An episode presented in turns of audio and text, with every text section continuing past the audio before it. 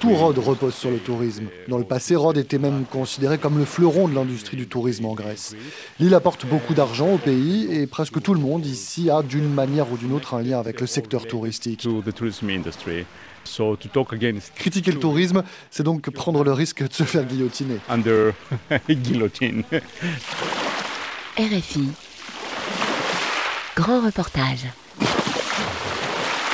Le soleil et la plage, associés à un riche patrimoine historique, à commencer par une vaste ville médiévale classée au patrimoine de l'UNESCO, contribuent ici au succès touristique. L'an dernier, l'île grecque de Rhodes et ses quelques 130 000 résidents ont accueilli environ 2,5 millions de touristes, soit près de 20 vacanciers pour un habitant. En été, la question du surtourisme se pose et à l'heure de la nouvelle saison, beaucoup sur l'île s'interrogent. Comment encadrer l'expansion d'un secteur rémunérateur pour mieux le faire durer dans le temps? À Rhodes, le tourisme roi face au défi du développement durable, c'est un grand reportage de Joël Brunet. L'île de Rhodes, dans l'archipel grec du Dodécanèse, est connue à travers le monde entier pour son colosse, le colosse de Rhodes. Une statue gigantesque de plus de 30 mètres de haut à l'effigie d'Hélios, le dieu soleil, l'une des sept merveilles du monde de l'Antiquité. Alexis Margos est guide à Rhodes, son île comme il dit. Une île à la pointe sud-est de la mer Égée, dont il raconte l'histoire aux vacanciers de passage, à commencer donc par celle du colosse. La première chose qui vous vient en tête si quelqu'un vous dit Rhodes, c'est le colosse.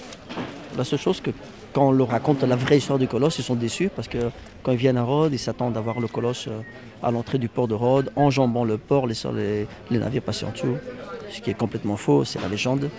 Le colosse était, était plutôt à l'intérieur des terres et très probablement à l'emplacement du palais des grands maîtres. Ça les intéresse beaucoup, l'histoire du colosse. De ce célébrissime colosse, il ne reste absolument rien, pas une pierre. Au IIIe siècle avant notre ère, un tremblement de terre provoque la chute du géant de bronze. Le colosse est alors en ruine. Et au fil du temps, même les ruines finissent par disparaître. Avant d'être terrassé par le séisme, ce colosse éphémère n'a dominé la ville de Rhodes qu'un peu plus de 50 ans en tout et pour tout. Bien que son apparence exacte nous soit inconnue, cela ne l'empêche pas d'occuper une place de choix dans les nombreuses boutiques à destination des touristes. Colosse sur assiette, sur tasse, sur magnette, sur cendrier, colosse sur carte postale, sculpture de colosse, il y en a pour tous les goûts. Car en un mot, à Rhodes, l'île du dieu soleil, le colosse d'aujourd'hui, c'est le tourisme. Un bazar parce qu'on n'a pas du tout encore tout rangé. Mais là, donc, du coup, t'as le bar. Avant, c'était une cuisine. Nous sommes à l'aube du mois de mai et la saison touristique officielle s'apprête à démarrer. Les vacanciers commencent à faire leur apparition, les premières chaises longues prennent possession des plages, les hôtels sortent progressivement de leur hibernation et dans la ville médiévale de Rhodes, les commerces aussi ouvrent l'un après l'autre. C'est ici précisément que le français Mathias Verdier est en train de tout préparer pour l'ouverture saisonnière, le lendemain, du bistrot dont il a fait l'acquisition cinq ans plus tôt. Passage par la cour et par le bar, puis un escalier plus tard, nous arrivons sur la terrasse de son établissement où le tutoiement est de rigueur. Et là, tu arrives sur moi, ce qui m'a vraiment charmé en venant ici. Il va y avoir du vent du coup. c'est euh, la terrasse où à notre droite, eh ben, on voit la Turquie, c'est quand même exceptionnel. Tu as la vue sur le palais des grands maîtres, sur euh, l'horloge médiévale, sur euh, bah, la mosquée. C'est d'ailleurs la seule mosquée qui est encore en activité. Et tout le, tu sors plus bah, les ruines dont on parlait et toute la rue. Et c'est vraiment, c'est ouf comme endroit quoi. Moi, j'ouvre qu'à 18h, et des fois, il fait encore chaud, et ben, tu as toujours la petite brise et tout. Enfin, on est très très bien. C'est sans doute dans l'espoir de se sentir tout aussi bien que les premiers touristes ont commencé à faire leur apparition et à visiter Rhodes, la neuvième plus grande île de Méditerranée, située à proximité des côtes de la Turquie voisine. François, on a vu un? Nous, on en a vu un. On en a vu un. Il est où? Je sais pas où il est passé. Mais on l'avait. C'est le premier, hein? Ouais. Premier, premier. Illustration avec cette famille de vacanciers français venus d'Alsace qui s'aventure dans une des parties les plus vertes de l'île, en l'occurrence, comme l'indique le fascicule que le père de famille tient à la main, la vallée des papillons. On nous indique qu'on arrive à la vallée des papillons, où les visiteurs peuvent admirer un phénomène spectaculaire qui se produit rarement dans la nature. Début juin, attirés par le parfum des copalmes d'Orient, des milliers de papillons couvrent tout le paysage. Il s'agit d'insectes adultes qui suivent les cours d'eau et migrent ici pour se reproduire. Ça va pas l'air euh, trop d'être un coin à papillons ici. C'est un coin à quoi? Je sais pas, cascades. Les cascades sont belles, les cascades. Bon, en plus, j'adore les cascades. S'ils ont apprécié la promenade, la fraîcheur de la forêt et les nombreuses petites cascades qui rythment le chemin, ni François, 14 ans, ni Auguste, 8 ans, n'ont rencontré beaucoup de succès dans leur chasse visuelle aux papillons. Au maximum, c'était deux papillons euh, qu'on a vus, mais euh, sinon, voilà, c'était pas très très riche en papillons. Bah, j'ai vu enfin, la vallée des papillons. Bah, je sais pas si ça devrait vraiment s'appeler la vallée des papillons parce que j'en ai vu qu'un. Mais euh, franchement, euh, bah, c'était bien.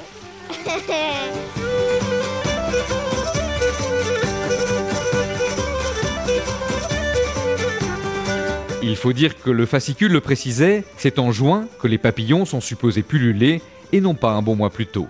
Encore un peu de patience, même si on peut déjà en voir quelques-uns, la saison des papillons, comme la saison des touristes, n'a pas encore tout à fait commencé.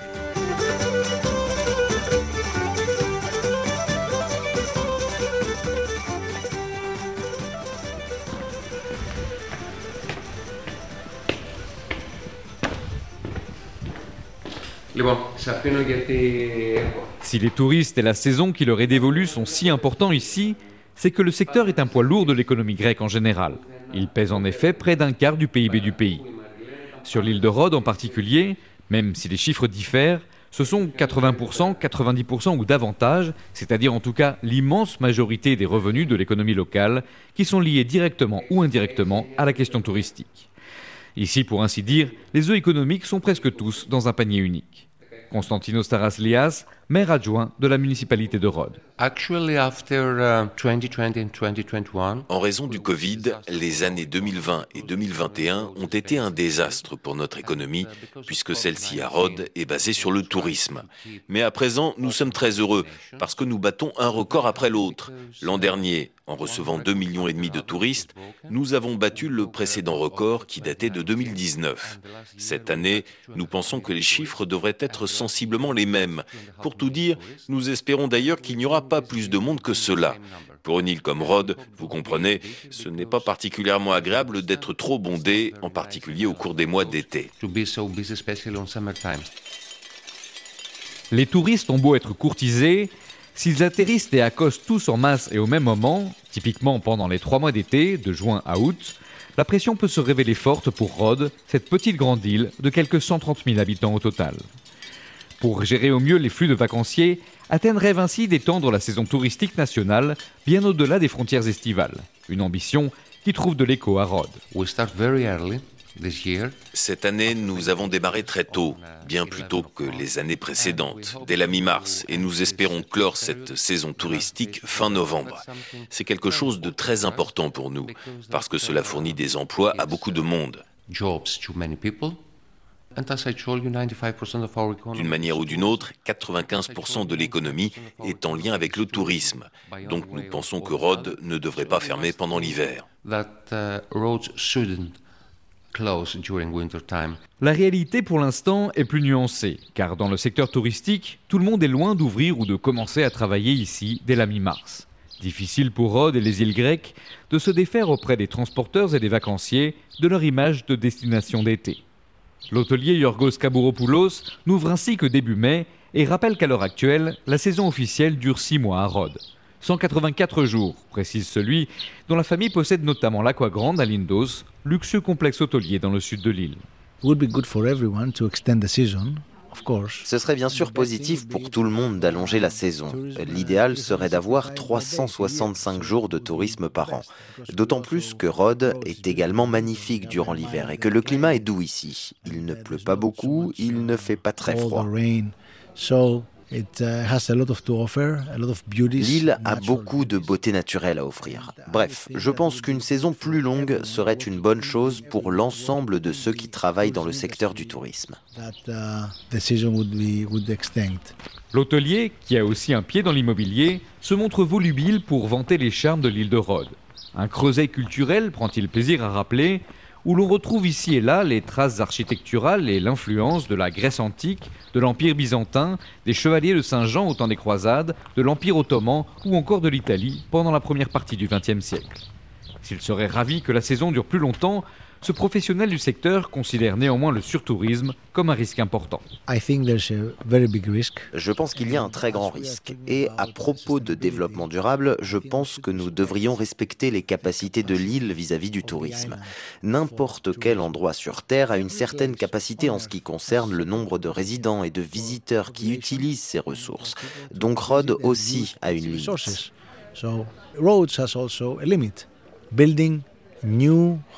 Construire de nouveaux hôtels, de nombreux nouveaux hôtels tous les ans n'est pas une bonne chose pour l'environnement.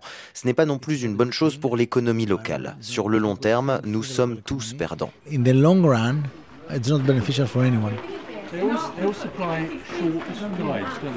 Face aux touristes devenus l'alpha et l'oméga d'une économie locale qui leur est presque exclusivement dédiée, certains résidents peuvent parfois se sentir marginalisés.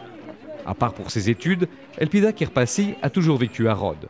Elle connaît l'importance financière de ce secteur sur l'île, elle dont les parents travaillaient tous les deux dans le tourisme. Malgré cela, elle constate le développement d'un déséquilibre au détriment de la population locale. Uh, Quand tout partout est construit et utilisé, soit comme un hôtel, soit comme un appartement Airbnb, cela devient très compliqué pour les gens qui veulent venir vivre ici, habiter ici, travailler ou élever leurs enfants dans un logement décent. En ce qui me concerne, je suis avocate. et récemment j'ai dû me mettre à la recherche d'un nouveau bureau dans la ville de Rhodes. Cela m'a pris plus de cinq mois pour en trouver un. Au final, j'ai pris ce que j'ai trouvé parce que c'était terriblement difficile de trouver quelque chose à un prix abordable. Et quand bien même j'aurais été prête à payer davantage, tout le monde préfère louer son bien sur Airbnb que de me le louer à moi pour servir de bureau.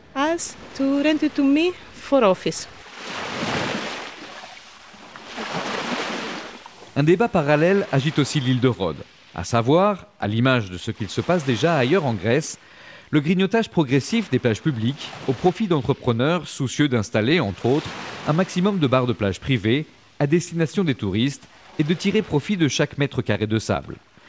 Une partie de ces constructions se mettent d'ailleurs en place sans autorisation et sont théoriquement illégales.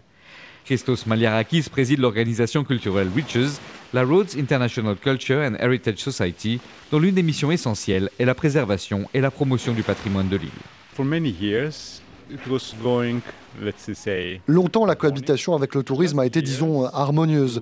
Ces dernières années, cependant, en raison de la montée en puissance de l'industrie touristique, l'équilibre a commencé à devenir instable. À partir de 2018, nous nous sommes aperçus que le tourisme pouvait faire du tort à notre environnement ainsi qu'au patrimoine.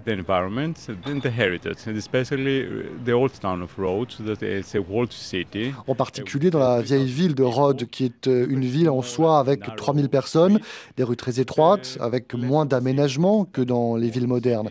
Nous avons donc constitué un réseau avec d'autres villes historiques, notamment de l'Est de la Méditerranée, avec Venise, Dubrovnik, Paphos, à Chypre, pour voir comment chacun fait face aux problèmes posés par le surtourisme.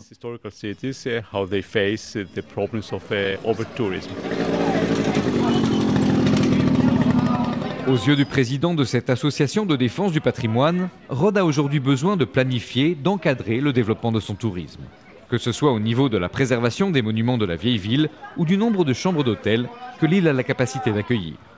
La question du frein à la construction de nouveaux établissements hôteliers à Rhodes a d'ailleurs été encouragée publiquement en 2018 par le président de la Chambre de commerce du Dodécanèse. La fin de la décennie 2010 a visiblement constitué un premier point de bascule dans l'esprit des Rhodiens. La critique non pas du tourisme en soi, mais de ses excès, a commencé à devenir audible alors qu'avant,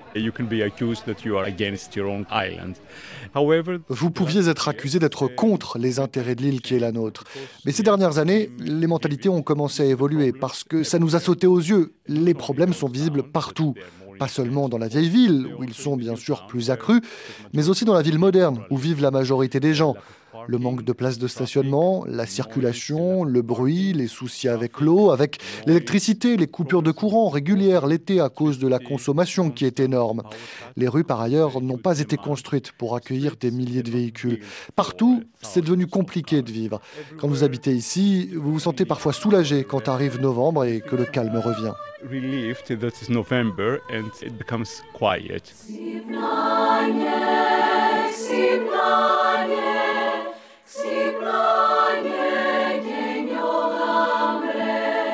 Retour dans le bar de Mathias Verdier dans la ville médiévale de Rhodes. De son point de vue, pour faire baisser la pression du surtourisme estival, une solution consisterait à limiter à la fois les séjours tout compris, all inclusive en anglais, ainsi que les croisières. À ses yeux, ces deux types de tourisme ne bénéficient en effet qu'à la marge à l'économie locale, puisque ce type de vacancier ne consomme pas ou peu sur place. Même si, précise-t-il, ce modèle touristique est répandu à travers toute la Grèce et au-delà. Rhodes se targue beaucoup de vouloir avoir beaucoup de touristes. On le dit en permanence, ah, on a atteint les 1 million de visiteurs et cette année on vise les 1 million 2 et nanana. Alors que je pense que ça ne devrait pas être l'objectif et qu'on peut avoir une économie qui marche très bien, une île qui marche très bien, sans avoir X personnes. Parce que on l'a vu au moment du Covid, ce qui a permis justement qu'on subsiste, c'est qu'il y avait très peu de all inclusive il y avait très peu ce fameux tourisme de masse, il n'y avait aucune croisière pendant le Covid, et pourtant c'était des gens, mais qui prenaient le temps, qui allaient dans la taverne, qui venaient boire un verre ici, et je pense que Rhodes aurait intérêt, de manière générale, à vraiment axer sur un certain type de tourisme qui le fameux slow travel, quoi, qui voyage plus doucement, qui prend plus le temps de profiter, de consommer de tout ça, mais pas d'être sur le tourisme, le fameux tourisme de masse. Et ça, c'est une réflexion dont on n'entend pas beaucoup parler ici. Quoi. Rhodes co-lab, that collaboration lab Peut-être que cette réflexion ou d'autres émergeront à l'avenir de l'initiative baptisée Road Collab. Sur le papier, cette alliance entre le voyagiste allemand Toui et les autorités grecques ne manque pas d'ambition. Il s'agirait de faire de l'île de Rhodes, en l'espace de 5 ans, un modèle mondial de destination touristique dite durable. Rien de moins. Même si à ce jour, le projet, qui entend se financer en grande partie grâce au plan de relance européen, reste assez peu concret. Christos Maliarakis. Beaucoup de gens utilisent le mot durable. C'est un mot à la mode. C'est l'une des lignes directrices de l'Union européenne. Tout doit être durable. C'est un joli mot et donc au sommet du secteur touristique aussi, ils utilisent le mot durable. Mais en parallèle, ils sont fiers comme tout. Ils écrivent des articles et font des déclarations à chaque fois que Rhodes a battu un nouveau record pour dire que l'île a reçu 20 000 visiteurs en une semaine ou que le mois prochain, les bateaux de croisière feront débarquer un million de personnes. Ces deux choses ne vont pas ensemble. Comment promouvoir le durable d'un côté et de l'autre vanter la culture du plus il y en a, mieux c'est? Parce que c'est ça la mentalité dominante. Que le projet Road Collab représente une interrogation sincère sur l'avenir du tourisme, ou qu'il soit une simple opération financière de greenwashing de la part d'acteurs qui participent au transport de masse et au surtourisme, les vacanciers eux-mêmes se montrent de toute façon de plus en plus sensibles aux questions environnementales, légitimant ainsi les interrogations du secteur. Lors de la présentation du projet à Rhodes l'an dernier, des mouettes dans le dos, Yorgos Hatzimarkos, gouverneur de la région du sud de la mer Égée, voulait en tout cas y croire. Le tourisme est à l'origine de 97% du PIB local. Je vais le répéter parce que c'est totalement fou. 9, 7, 97% du PIB local. D'aucuns pourraient donc affirmer très facilement que nous investissons dans le durable afin de préserver notre économie. Face à cela, ma réponse est sans ambiguïté. Non, il ne s'agit pas que de cela.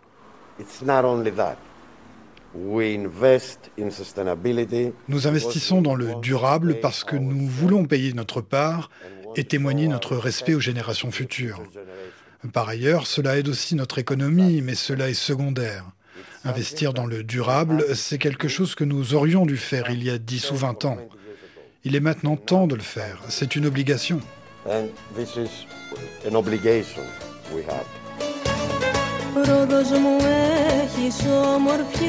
Aujourd'hui, sur l'île du Dieu Soleil, le tourisme tout-puissant est plus que jamais roi. Pour que son règne dure longtemps, l'industrie touristique et les acteurs locaux ont maintenant pour mission de le réguler et de s'adapter aux exigences d'un tourisme plus durable. Car l'histoire de l'île le rappelle, même les colosses sont éphémères.